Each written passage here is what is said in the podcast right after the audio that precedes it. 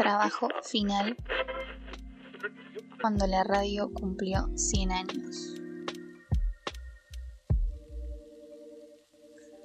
Si lográramos tener un viaje al pasado no tan lejano hasta el 2016 y recordáramos lo dicho por Ban Ki-moon, secretario general de las Naciones Unidas en ese entonces, la radio puede ser un salvavidas en tiempos de crisis y emergencia. De seguro, en esa fecha no llegaríamos a imaginar en cómo la radio nos acompañaría en una pandemia cuatro años después. Diversos cambios se han presentado en la forma en la que los medios de comunicación han tenido que ajustar sus estructuras de trabajo para informar y entretener en medio de la propagación del COVID-19, que fue expandiéndose como la misma señal de radio, hasta convertirse en pandemia y tener a gran parte del planeta en confinamiento.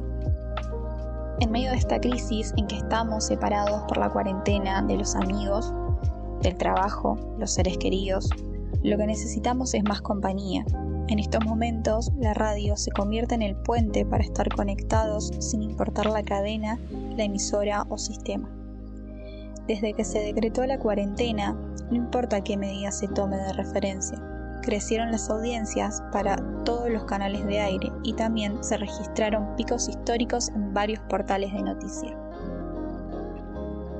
Respecto a la radio, el dato concreto es que subió la escucha vía streaming, que no solo nos permite conectarnos auditivamente, sino que además tiene la posibilidad de que el sonido vaya acompañado de lo visual.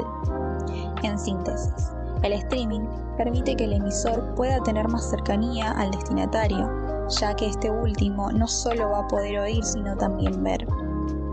Es así como quedó comprobado que la radio es una compañía con la que siempre podemos contar, ya que a lo largo de los años se fue reinventando para estar junto a nosotros día a día incorporando otros lenguajes y otras plataformas, para estar ahí incluso en los peores momentos como en esta pandemia.